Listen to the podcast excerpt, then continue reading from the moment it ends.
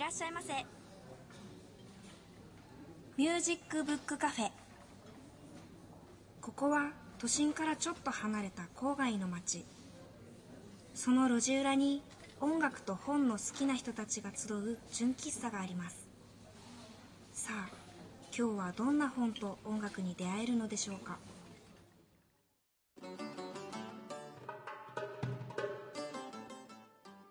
皆さんこんにちは。ミュージックブックカフェのほのかです。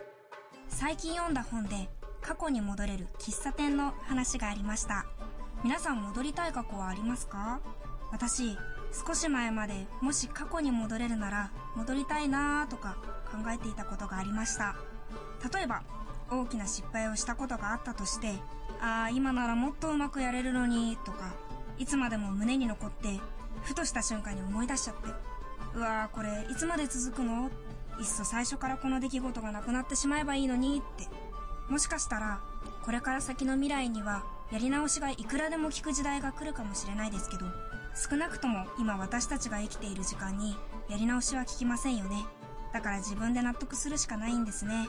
その失敗があったから考えて学んで今があるんだって。少なくとも私は昔の自分よりも今の自分の方が好きです。そう思えるのならそれはあるべくしてあった過去なのかもしれません。未来の自分もそう思えるようにこれからも成長し続けたいですね。マスターたちはそういうことあんのかな？あったとしたらどういう風に考えるんだろう？今度聞いてみよう。さあオープンの時間です。最初のコーナーはこちら。ブックでトーク。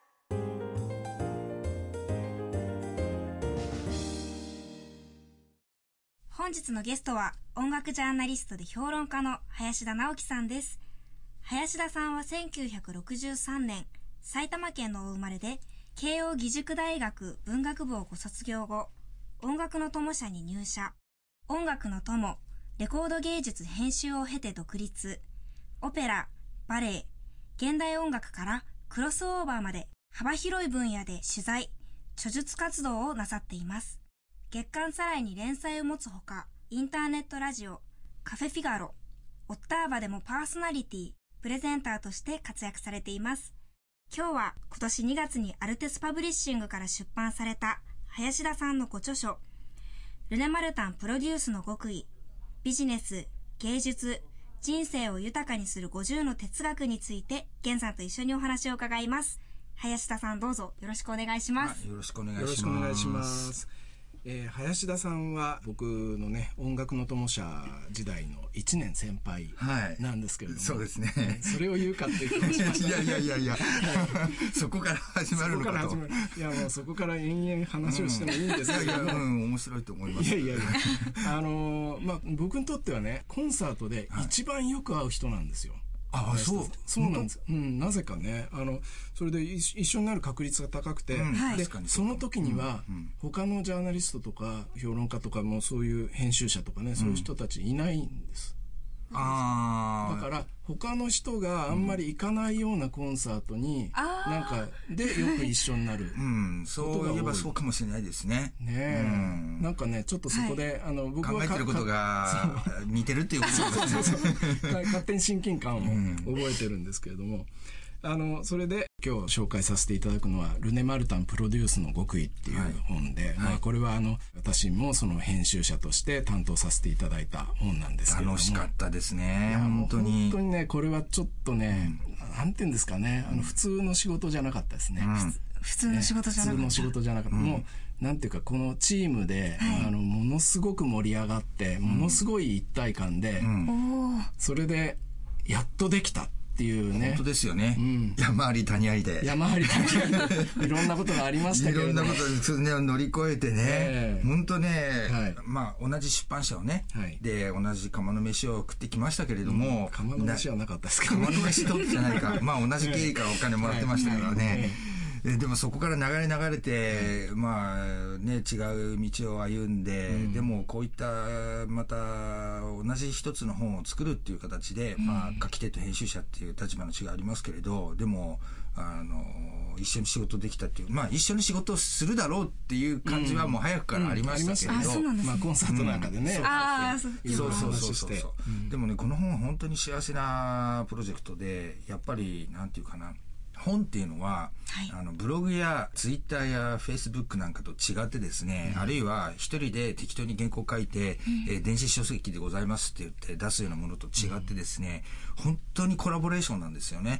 で、やっぱりああでもないこうでもないって言ってキャッチボールして作るって、それはまあいいラジオ番組も同じだと思いますけれど、はい、やっぱり一緒に細かいところまで練り込んで一つの作品を作ると。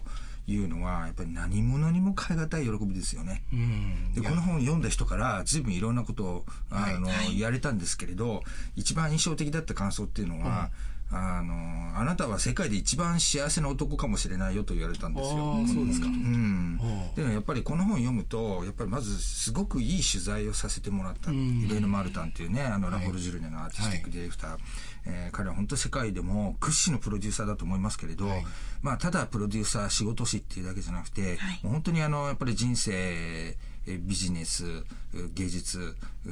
家族、うん、恋愛さまざまなことについての、うん、本当に洗いざる深いこう深いことを喋ってくれたんですね、うん、あんなインタビューっていうのは一生に、えー、何回もできるもんじゃないというくらいの取材をさせてもらってそれも最高の環境最高の藤本さんという最高の通訳をつけていただいて。はいえ。ーで本当にあの長い期間集中的な取材をさせていただいて、うん、でそれを本当にね一緒にチームでこれだけ本をこれだけのたくさんの人たちに多分長い時間をかけて、うん、えー、読んでいただける本だろうと思いますけれど、はい、自分としても本当に多分この本の見本手にした時は、はい、本当に涙出ましたね。うん、嬉しいですね。それはもう本当に編集者冥利につきますね。本当にありがたかったですね。はい、あの本当にねそのルネ・マルタンっていう人は、はい、あのちょっとそこから説明しなきゃいけないんだけど、はい、そのラフォール・ジュルネ音楽祭って、まあ、日本でもやってる音楽祭の、まあ、監督ですね。アーティスティックディレクターをされてる、はい、まあ、創始者でもありフランスでその音楽祭を創始して、えー、今日本でも全世界でいくつもこういう音楽祭をプロデュースされてる方でそのラフォール・ジュルネに限って言えば、えー、毎年100万人をすごいですね。100万人って、うん、すごいですよね。100万人をそこにもう呼び寄せてしまうっていうもう本当にこうクラシックの世界ではもうピカイチと言っていいプロデューサーだと思うんですけども、うん、まあその方にやっぱりあのこの本ができたっていうのはやっぱり信頼関係ですよね。もともとある林田さん。と、ね、うん。それはもう自分にとってはもう本当に良好だと思ってますけれど、うん、やっぱりインタビューってそもそも何かっていうことなんですよ。はい、あのありとあらゆる局面でその雑誌でも本でもそれからラジオでもテレビでも、インタビューってあちこちであるじゃないですか。そうですね。で、そもそもインタビューって何だろうと思うんですよ。うん、で、はっきり言って最もイージーな取材方法であり、はい、誰でも考えつくやり方なんですよね。はいはい、えー、でもまあ基本でもあり、はい、えー、でもそこでこれどれだけのコミュニケーションできるかっていうのは本当に難しい問題で、うん、例えばあるアーティストが日本に来てでインタビュー受けるとなった時にですね5本も6本もですね同じ日にブッキングするわけですよ、インタビューを、それで金太郎飴みたいに同じよ うな質問をずっと受け続ける、はい。えー、っていう中でですね本当に面白いコミュニケーションキャッチボールができるかっていうとなかなか難しいんです、うん、現状としては。は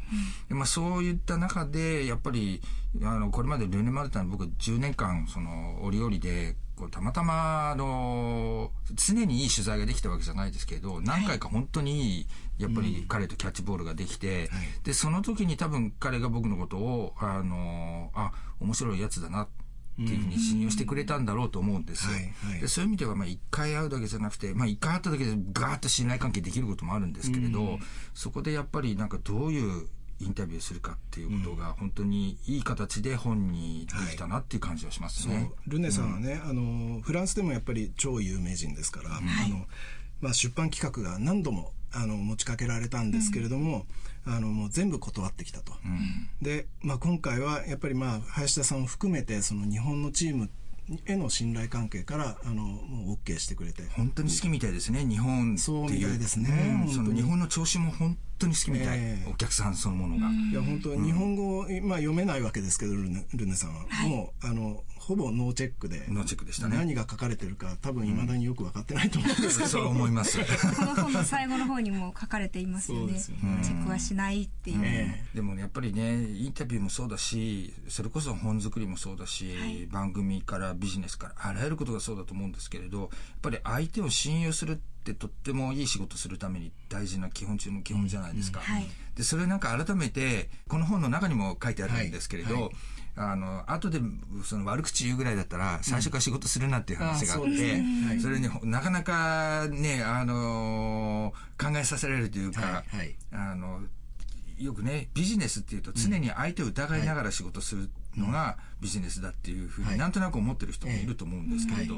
やっぱり基本は絶対信頼であり、うん、その人の相手のことを好きになると、はい、そしてそれからお互いに誘惑し合うぐらいのね、でそれぐらいのやっぱり関係でないといい仕事できないよって言われたのはすごくいろんな人に伝えたいやっぱり第一の部分でありましたよね。あのこれがね、えーと、この本の作りっていうのがその、まあ、副題に「ビジネス芸術人生を豊かにする50の哲学」っていうふうにありますけど、はい、あのルネさんの言葉が50本、はい、あの選ばれていて、うん、それで、ね、あの、まあ、そっちそれがあの右のページにあって左のページは全部その林田さんがこれまでのその取材から言葉の意味を、うん、あの深掘りしてっていうかねうん、ね。あの背景とか、そういったことをこう解説してくれてるんですけど、あの林田さんなんかこの中でこれっていう今ご紹介するとしたら？うーん、そうですね。今紹介するとしたら、いやもうどのページも自分にとっては同じぐらい重要なんですけれど、うん、あの、一つ挙げるとするならば、はい、そうだな。二つでいいですかね。いいですよ。自分自身の人生を全うするためには、他の人の人生を傍らに感じることが必要です。とこです。すっごい、あのーもうまさにルネサンまさにっていう感じだと思うんですよね、うん、それともう一つはその次のページにある民主主義の本質についての言葉ですよ、民主主義の本質とは他者を受け入れること、自分とは異なる考え方を尊重すること、お互いの価値観を共有することです、これはね本当にまあ、我が家を得たりというかですね、はい、ルネ、まあ、ほとんどルネの言葉を使って、僕は自分の 自分の言いたいことを書いたっていう感じもかなりあるんですけれど、今やっぱり民主主義が、日本の民主主義が根本的に危なくなっているし、うん、あの、そもそもクラシック音楽そのものもですね、うん、ある意味やっぱり僕は危機的な状況にあるって思ってるんですね。で、それは、まあ、あの、例えば、あの、成果主義とか、うん、その自由競争とか数字とかそういうことで全ての価値が測られる時代じゃないですか今、うん、そういう時ってクラシック音楽っていうのはなかなか不利なんですよね。はいで、それともう一つは民主主義を語るときに政治目線で語られすぎだなっていつも思うんですよ。うん、まず何かそのイデオロギーありきみたいなのっていうのは絶対受け入れてもらえないと思うんですよ。はい、どんなにそれが仮に正しい主張だったとしても。うん、そうでなくて、やっぱり心からスタートして、はい、それから芸術とか文化とかそういうものをしっかり足場にしながら、その民主主義の問題っていうのは考えていくべきだろうと。そういう時に、やっぱり僕はクラシック音楽で仕事をしてますから、あくまでクラシック音楽は揺るがぬ足場にしながら、うん、やっぱり民主主義がどういうものなのかっていうのを皆さんと一緒に考えていけるようなものを、やっぱりやりたかったんですね、はい、そういった意味で本当にルネは全く僕としては共鳴できる考えの持ち主だったし、はい、民主主義の、まあ、やっぱりルーツにフランスっていう国がありますけれど、はい、そのフランスっていう国のやっぱり根本にね、うん、触れるような今回そういう取材ができたと思うし、そういった意味で本当に自分としてもこれね会心の作というかそれぐらいの本ではあるんですよ。うん、そうルネさんのねその民主主義っていうことで言うと、うん、あのやっぱり聴衆に対するもう本当に温かい視線、それからその、ね、この中にもその絶対に低価格であるべきですっていうようなところあるんですけど、あの何よりも音楽が最優先されなければなりません。で彼にとってはその、はい、音楽家も聴衆も音楽をその共にする仲間としてもう平等なんですよね。うん。うん。ね。だからこそその低価格であのたくさんの人に門戸が開かれるべきだっていうね、うん、ことがあるしやっぱりそこがこう民主主義の根本かなと。あの話してて思ったのは、はい、そう今源さんが おっしゃったようなですね、はい。はい、信念について、凄まじい強さで彼は信じてるんですよ。うん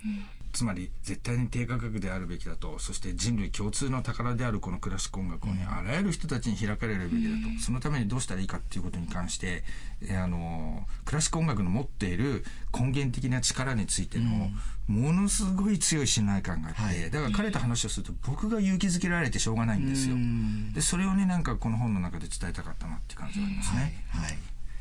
あのそれでちょっと今回林田さんにあの曲を持ってきていただいたんですけれども、はいあのこの曲っていうのはリヒテル？そうなんです、うんリヒテルとルネさんの関係？そうなんですそうなんです。あのスビアトスラフ・リヒテルっていう、まあ、ソ連の、うん、ソ連時代の、まあ、代表的なロシアの大ピアニストですけれど、はい、あのまあ、カリスマですよ、はい、そして、えー、神秘主義者でもある人ですね、うん、リヒテルという人は、あの謎めいた巨大な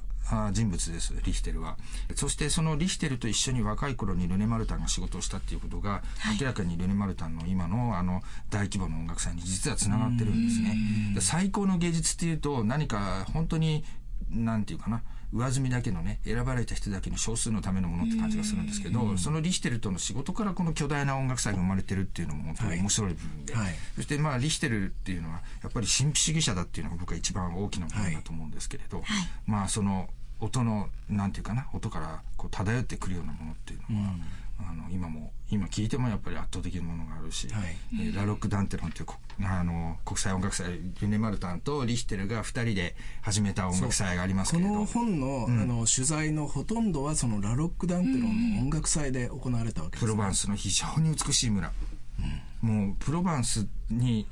やっぱり10日間滞在して、その、ラロックダンテランで暮らしたっていうことは、本当に自分にとって人生変わるぐらい、変えるぐらい大きな出来事だったんですけど、それはやっぱりリヒテルの音楽とどこかで繋がってるような気がしますね。なるほど。うん。というくらいの。はい、で、えー、これからお聞きいただきますのは、えっ、ー、と、ベートーベンのピアノソナタ第7番に長調作品10の3から、その第3楽章なんですけれど、3分ぐらいなんですけれど、うんはい、たった3分でも、やっぱりリヒテルの、あの雰囲気が漂ってくると思うので、はい、はい、それを聞いていただければと思います。はい、ぜひ、はい、行きましょう。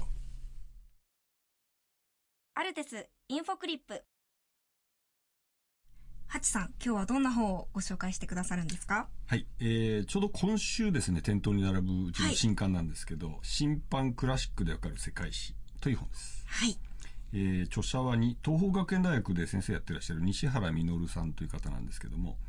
えー、実はこれですね、アルテスの創業2冊目として、10年前に出したクラシックでわかる世界史っていう、まあこれうちとしては大ベストセラーの本が実はありまして、はい。まあそれのあの、久しぶりの改訂審判なんですね。改訂審判？はい。内容いろいろ手を変えまして、はい、で、値段もだいぶ下げて、今回新たに出版という形です。で、あの、サブタイトルに時代を生きた作曲家、歴史を変えた名曲っていうふうにつけてますけども、はい、まあその通りの内容なんですが、えっ、ー、と、大体16世紀、ルターの宗教改革とか、うん、そういうあたりから、第一次世界大戦が終わる20世紀の頭ぐらいまでの、まあヨーロッパを舞台、まあタイトルは世界史なんですけど、はい、まあ要するにヨーロッパの話なんですね。ヨーロッパの話。はい。はい、で、まあ、かなりそのヨーロッパが激動した時代、うん、まあ、もちろん20世紀もいろいろありましたけど、えー、まあ宗教の面もあるし政治の面もあるしそれからまあ王政がね民主化したりみたいな革命のもいっぱいあったしっていうそういう激動の時代の中でまあクラシックというか、まあ、西洋の作曲家たちがどうやって曲を作って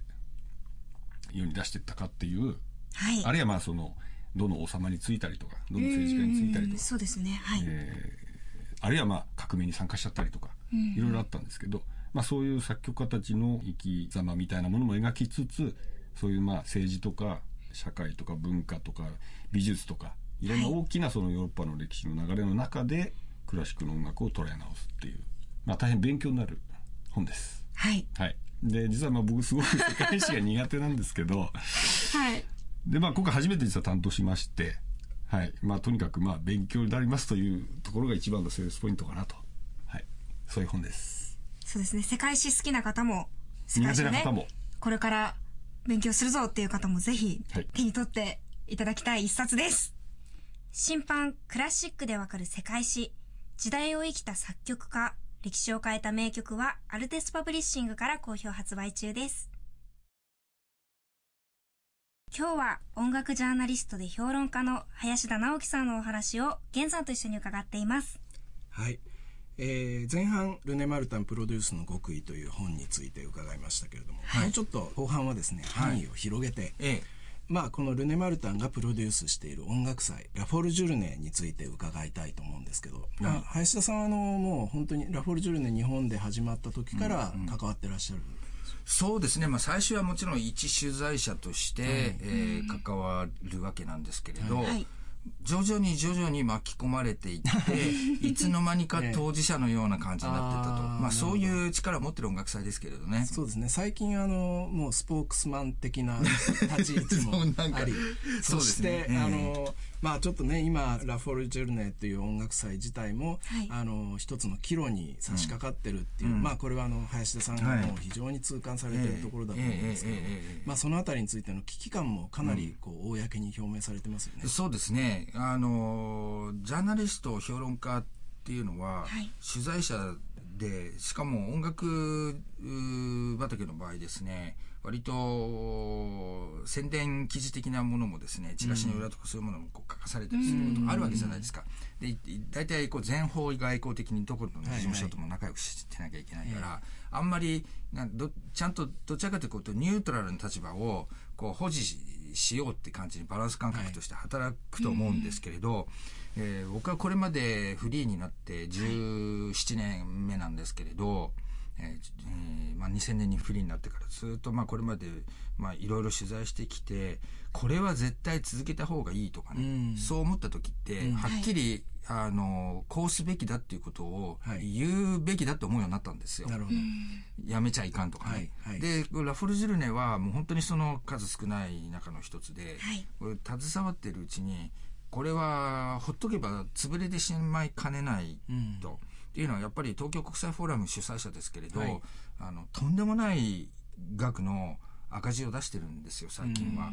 でそれはもう一つの株式会社が持ちこたえる額としてはもう非常識なぐらいの金額なんですね。で、それをやっぱり全部赤字を引き受け、彼らが引き受けてるっていうのはも、もともと体力のある会社だからっていうこともあり、収益力は非常にある会社なんですけれど、はい、まあ、ただ、やっぱり一事業として見た場合ですね、そんなに赤字を垂れ流すものをですね、はい、えー、やっぱり一株式会社が続けるっていうのはどうかっていう意見は当然出てくると思うんですよ。で、私はすごくその辺危機感があって、ったんですね。はい、で、もう一つは、最初は読売新聞とかですね、いろんなところが、あと東京都が主催に入ってるとかですね、はい、そういう、あの、それから多分フランス政府がやっぱりサポートしたりとかですね、様々なサポートがあったんですよ。はい、ところが、ここ数年、そういったサポートが全くなくなってきたんですね。で、一つには、あの、これ日本の文化の問題とも直結すると思うんですけれど、何か事業を立ち上げるときには、それに対して助成金なりスポンサーってつきやすいんですよ。あそうですね。ところが、はい、10年続けたからもうお金を出さなくてもいいだろうと。はいなんかもう我々の 役割は終わったみたいな感じで、どんどんどんどんみんな手引いていくんですよ。で、つまり、継続することにお金を出すっていうのが日本はあんまりないんですね。なんかそういうお金がね、出にくいんですよ。継続ということに関しては。はい、で、読売新聞色があまりにも強くななりすぎたおかげで、はい、あの、例えば朝日新聞はあまり取材しようとしないとかですね、そういうのものすごいあるんですよ。はいはい、で、まあ、それはそれで僕はくだらないことだと思うんですけれど、あの、読売の色がついてるからって言ってね、はいはい、他のメディアが関わろうとしないっていうのはおかしなことだと思いますけれど、うん、なんかまあ、とにかく読売もそれしんそれを心配して、ちょっと我々が前面に出過ぎるんじゃないかっていう話も中にあったらしいんですけど、まあ、とにかく今現在の状態としては、あの、みんなでサポートするっていう状態には全くなってないような気がします。で、この音楽祭が特別だと思うのは、やっぱり、あの、たくさんの人たちを集めるっていうね、その数字、たくさんの人が集まればですね、当然お金も動くし、はい、そこで商売になるからみんなが群がってくるわけなんですけれど、はい、えっ、ー、と、お金や、えー、数字だけの問題じゃないんですよね、はい、この音楽祭が重要なことっていうのは普段クラシック音楽に来ない人たちが来させる非常に珍しいタイプのイベントだってことなんですよ、はい、まあクラシック音楽のテーマパークですからこれは。で、えー、普段全くクラシック音楽に関心持ってない人も、ラフォルジュルネだけはもうとにかく絶対来るとか退去して、その地方から来たりとかですね、そういう驚くべきことが起きているんですよね。でそこをもうちょっと僕は直視しなきゃい。けないと思って、やっぱりあるこうたくさんの音楽をやることでこうもこう豊かさを見せてるってことなんですよね、はい、で例えばディズニー東京ディズニーリゾートってあるじゃないですか、はい、あれ見るとあそこに行ったからといって、はい、全てのアトラクションって入れないじゃないですか。そうですね。もう選択的にしかやる、それから一日中そのいろんなねアトラクションでショーをやったり、パレードやったりあちこちで同時多発的にやってますでしょ、うでもあのディズニーランドというあの空間にいること自体があの一つの豊かさを体験してるってことじゃないですか。でも僕すごくあのテーマパークっていうのが一番近いんじゃないかなと思ってるんですけど、それで巨大な豊かさを見せてると思うんですけど、そこになんか皆さん多分飛び込んでくるんだと思うんですよね。でそれは本当にすごく大事なことで今までのクラシック音楽の中での一つの、これはもうブレイクスルーと言ってもいいぐらいの出来事で、あとイノベーションですよね、イハイレの言葉で言うと、つまり全く発想を変えることによって今までクラシック音楽に一生タッチすることのなかったかもしれない人たちにちょっと触れることがそのできたわけですよね。でそれってもう僕は奇跡的なことだと思うんですよ。でそれがなんか毎年毎年行われてくると恒例の行事になってくるんですよ、で恒例の行事ってなってくると、当たり前のことになってくるんです、はい、この奇跡的なことが。でそうするともういいよ飽きたからそろそろって感じ僕はなってきてるような気がしてでそのことにすごいやっぱり危機感を持ったんですね、はいはい、やっぱりどうしてもこれはもっと続けるべきだと思うし、え継続することがどれほど重要なことかっていうことをもう少しやっぱり考えていかないと、打ち上げ花火的な文化のイベントにしかお金が出ないっていうのがこのまま続くのは非常に愚かしいことだと思うので、まあ、そんな気持ちもあってかなり意図的に僕は続けるべきだという、ラフォール・ジュルに推進派になろうと思ったんですよ。はい、うんほとんどの人はね、ジャーナリストは多分態度を表明してないと思うんですよ。そうですね。態度を表明するってことは非常に勇気がいるんですよ。はい、えーなんかこう批判されずにいたい時は、どっちつかずの態度をずっと取り続けてればいいんですよ、それは評論家としての自分の保身ですから、そうじゃなくて間違ってもいいから自分がその時信じたことを、絶対続けるべきだっていうことをやっぱり強く言わないとダメだという、そんな感じですね。あのその続けるっていうことでね、言うと、最初の頃のラフォルジュルネのテーマっていうのは、まあバッハだったり、モーツァルトだったり、あのベートーベンだったり。でロシア音楽とか、あのそういったことにまあ分かりやすかったですね。でそれがここ3年ほど例えばねパシオン、うん、パシオンっていうのは、はい、パッションってことですけどあのフランス語でパシオンって発音するんですが、はい、あのこれはまあ情熱っていう意味もありますが例えばそのバッハのそのマタイ受難曲っていうのはその受難っていうキリスト教のね、はい、あの重要なタームがやっぱりパッションなんですよ。でそういうことをこういろんな深みのある言葉なんですよねいろんなふうにこう読み取れる言葉を使ったり、あと去年はナチュール。まあ自然ですね。ネイチャーですね。はい、で今年はラ・ダンスっていうことで、うん、あのコンセプト主義になってきてる。そうそうそうでこれは僕はやっぱりルネさんすごいなって思うところは、うん、こうだんだんだんだん続けていって日本の聴衆にはここまでわかるだろうここまでわかるだろうっていうハードルをだんだんだんだんこう上げてきてる感じがする、うん、で音楽を通して教育してる、でどこまで読み取ってもらえるかっていうところをなんかこうルネさん自身が楽しんでるっていう感じもしますよね。そうですね、今その文化の作りって全ての問題だと思うんですけれど、はい、売れるためには程度を低くした方がいいっていう考え方が非常にはびこってるんですよ。で、えー、例えばですね、ラジオ番組ってことに関して言うと、よくやれるのはですね、3曲に1曲はよく知ってる曲をかけろと。でそれからもう一つは、どうでもいいようなくだらないおしゃべりを続けてた方が 数字が取れるっていう考え方があるわけです。で、テレビの番組もそうですよね。あんまり、ま、真面目な、その高度なことをやるよりは、やっぱりずっとみんなでいつまでもくだらないことでゲラゲラ笑ってる番組の方が、結局、なんか、あの、気晴らしで見てもらうものだから、テレビは。だからそんな文化的に高度なことなんかやんないで、つまり、まあ、これこれクラシックのコンサートでもそうだと思うんですけどブラームスの1番とチャイコフスキーの5番をですね繰り返しやってれば客入るだろうと、はいはい、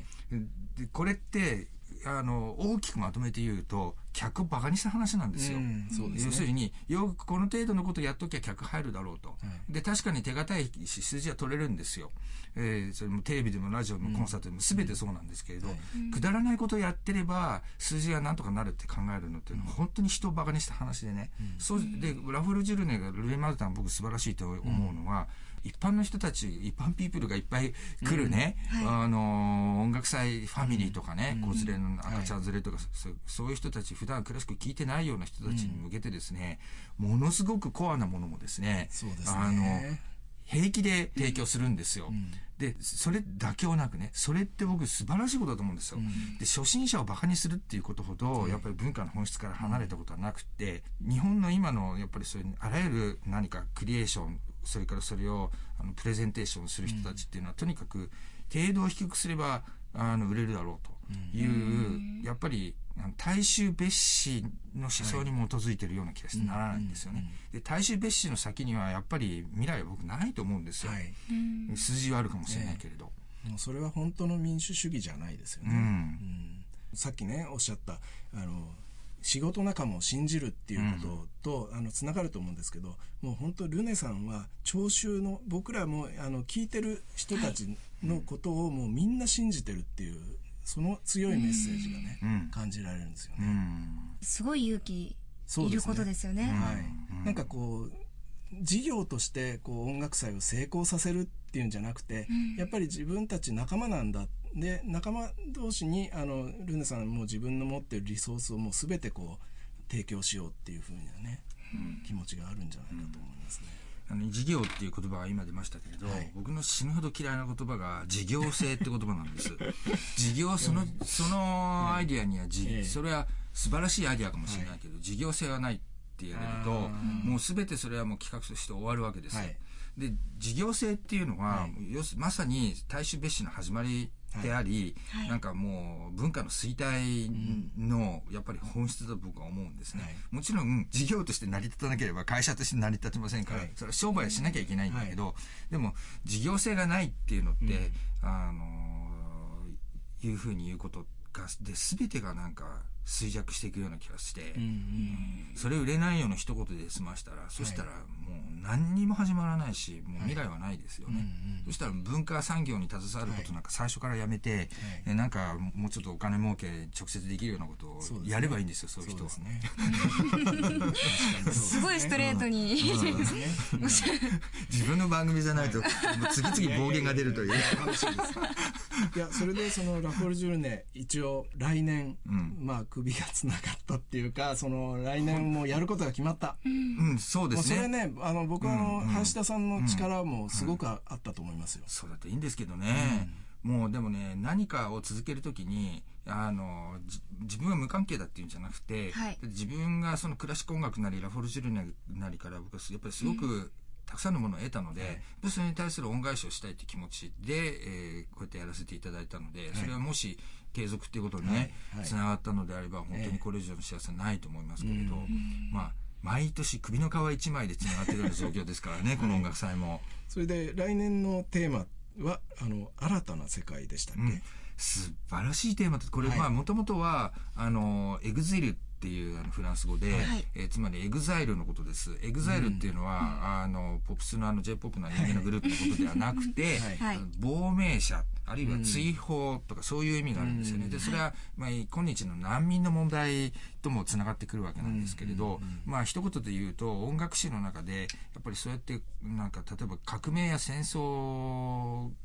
理由としてですね、はい、あの、もともと生まれた故郷を捨てて、違う国でやっぱり活動しなきゃいけなかったとかですね、そういう例ってものすごく多いわけです。はい、つまり移民の問題っていうのはすごく歴史的にあのやっぱり深い問題で、はい、文化の根源に関わる問題だと思うんですけど、はい、それをまあ今回テーマにしたっていうのはまたまたすごいテーマだなと思って、これは面白いプログラムになると思うし、同じ音楽が全然違って見えてくるんですよ。うんうんそのテーマでくくることによって、うん、あのよく知ってる曲もあこういうふうにつながってくるのかっていうね、うん、文脈が見えてきますよね。そうですね、はい、日本にとってもね日本のそのクラシック音楽っていうのをもたらした人たちっていうのは、うん、例えば、えー、八景ロシア人だとか、うん、あのナチスドイツの迫害を逃れて日本にやってきたユダヤ人たちだったりっていう、うん、やっぱりねあのそこの根底のところにはね日本もその共感のベースがあると思うんですよ。そうですね、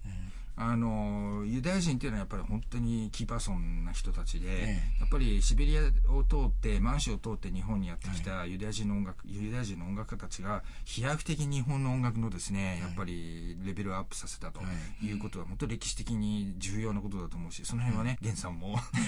お詳しいかと思いますけれど。まあ、うん、私あの昔作ったあの満州の,、ね、あの音楽に関する本がありましてあのそれで私も勉強したんですけれども。うんそれでちょっとそのテーマに絡んで後半、はい、一曲またかけていただきたいと思うんですが、ぜひこのテーマだと僕はラフマニノフをかけたいんですね。で来年もラフマニノフはすごい重要な作曲家になってくると思うんですけれど、はい、今日聴いていただきますのはラフマニノフ作曲クライスラー編曲による「祈り」という曲でこれはあの有名なピアノ競争曲第2番第2楽章のですね室内楽編曲版なんです、うんうん、でこれをギドン・クレーメルとそれから、えー、ギードレ・ディルバナ・スカイテというですね難しいですね、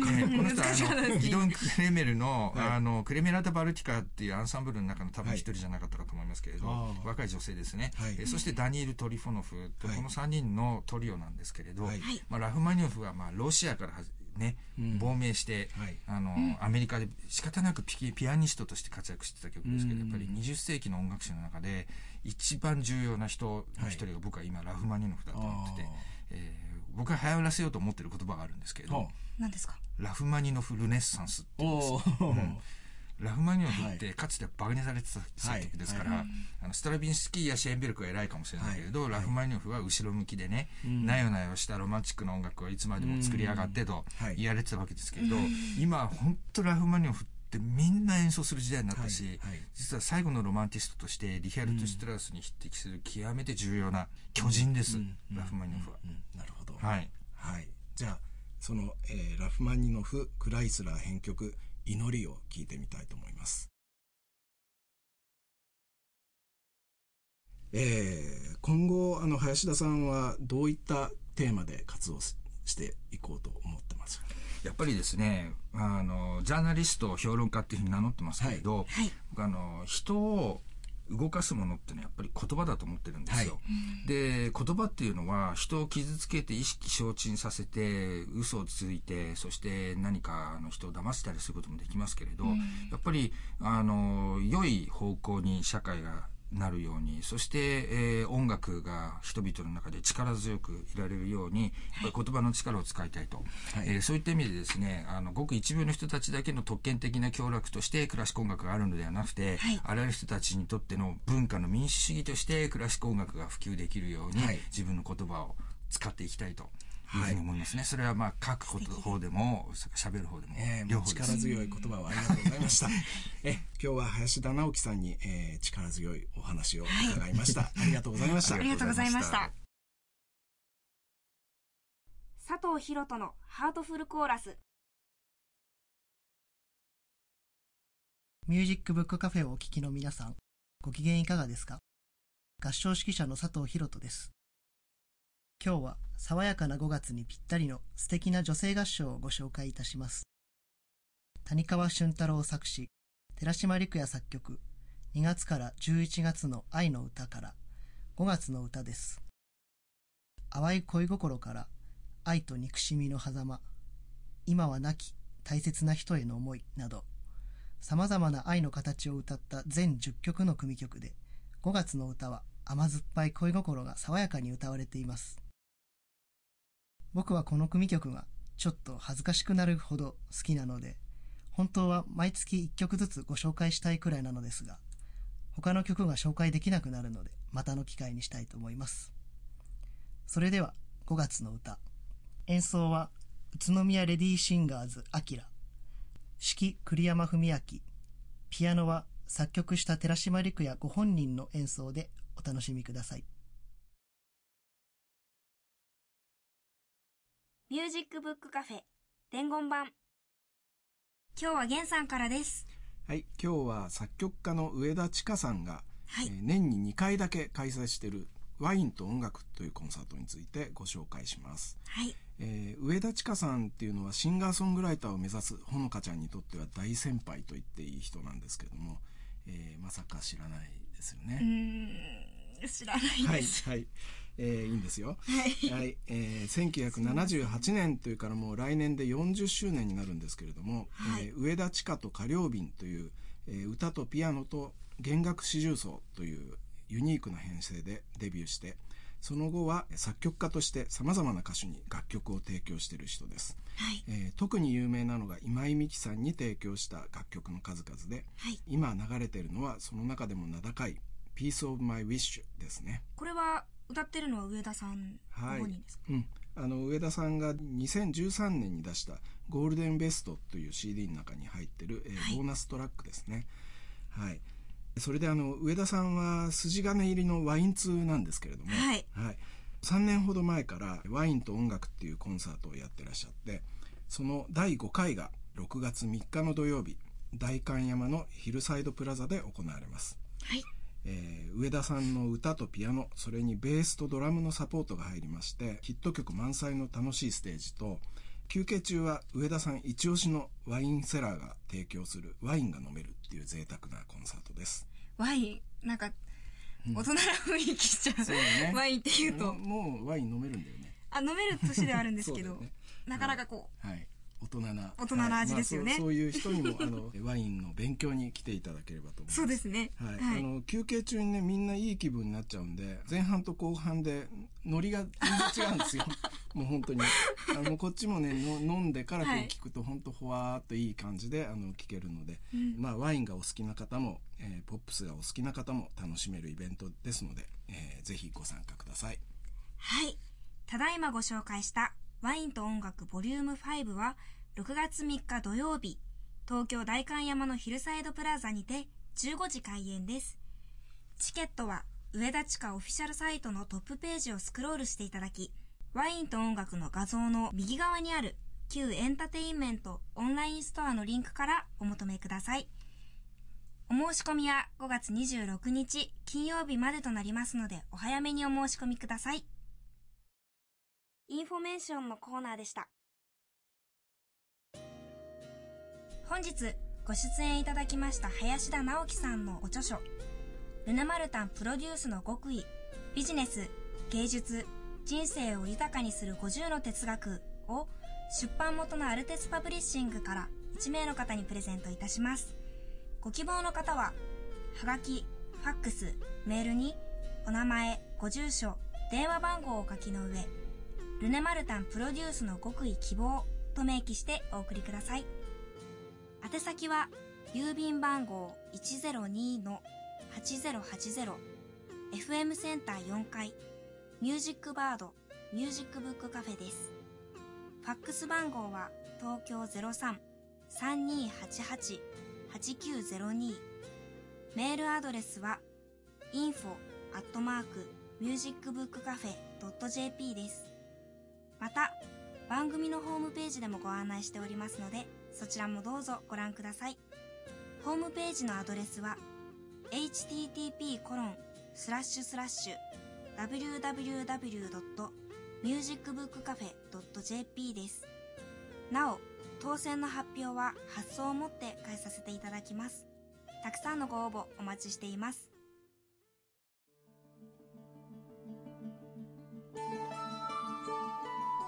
ハチさん、お帰りなさい。はい。いいな2週間も休んでた。長々留守にしすごい。などこ行ってたんですか？えー、ちょっとキャンプ。ちょっとキャンプね。ちょっとって何ちょっと。2週間。2週間。2週間。長いキャンプ。三浦半島のちょっと。はい。7家族で31人。31人でキャンプってなんかキャンプ場自体を貸し貸し切っちゃいそうですよね、その人数だと 一家族でテント5張りとバンガローに2つ借りて、適当に分かれて泊まって、年季の入ったキャンパーのお父さんが3人いるもんだから、はい、なんかもう昼からずっと豚肉煮込んだりキャンパーっていうの？すごい、まあ、そんな言葉あんのかもしれない もう全部イタリア尽くせで僕らただ行っただけ僕たち寂しかったですねなんかね。寂しかったですよ、ね、最後のトークもね、うん、そう。なんか一人あ、一人いないなみたいな感じの。ということで、ハチさんもお帰りになってきたんで。そうですね。うん、またこれからね、頑張っていきたいと思いますが。はい。はい、じゃあお店閉めますね。はい。来週からはハチさんもずっといてくださるということで。サボりません。はい。はい。来週も音楽の方に関するホットな話題を素晴らしいゲストとともにお送りいたします。どうぞお楽しみに。それでは皆さん、さよなら。さよなら。